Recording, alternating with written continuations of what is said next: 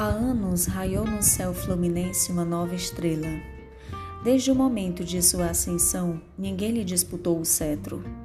Foi proclamada rainha dos salões.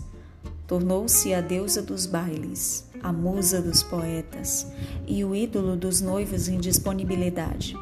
Era rica e formosa. Duas opulências que se realçam como a flor em vaso de alabastro, dois esplendores que se refletem como um raio de sol no prisma do diamante. Quem não se recorda da Aurélia Camargo, que atravessou o firmamento da corte como um brilhante meteoro e apagou-se de repente no meio do deslumbramento que produzira o seu fulgor?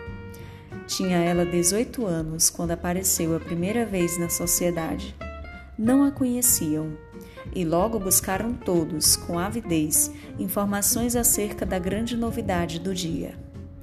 Dizia-se muita coisa que não repetirei agora, pois a seu tempo saberemos a verdade, sem os comentos malévolos de que usam vesti-la os noveleiros. Aurélia era órfã e tinha em sua companhia uma velha parenta, viúva, Dona Firmina Mascarenhas, que sempre a acompanhava na sociedade.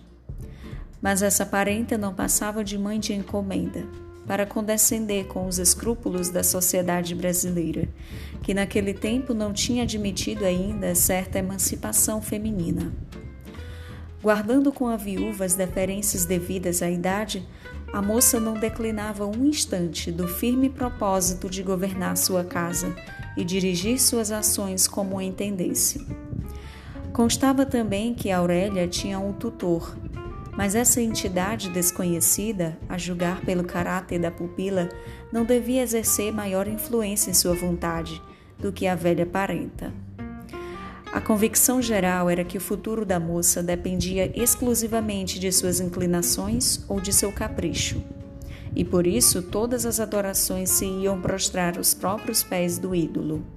Assaltada por uma turba de pretendentes que a disputavam como o prêmio da vitória, Aurélia, com sagacidade admirável em sua idade, avaliou da situação difícil em que se achava e dos perigos que a ameaçavam. Daí provinha talvez a expressão cheia de desdém e um certo ar provocador, que eriçavam a sua beleza, aliás tão correta e cinzelada, para meiga e serena expansão da alma. Se o lindo semblante não se impregnasse constantemente, ainda nos momentos de cisma e distração dessa tinta de sarcasmo, ninguém veria nela a verdadeira fisionomia de Aurélia, e sim a máscara de alguma profunda decepção.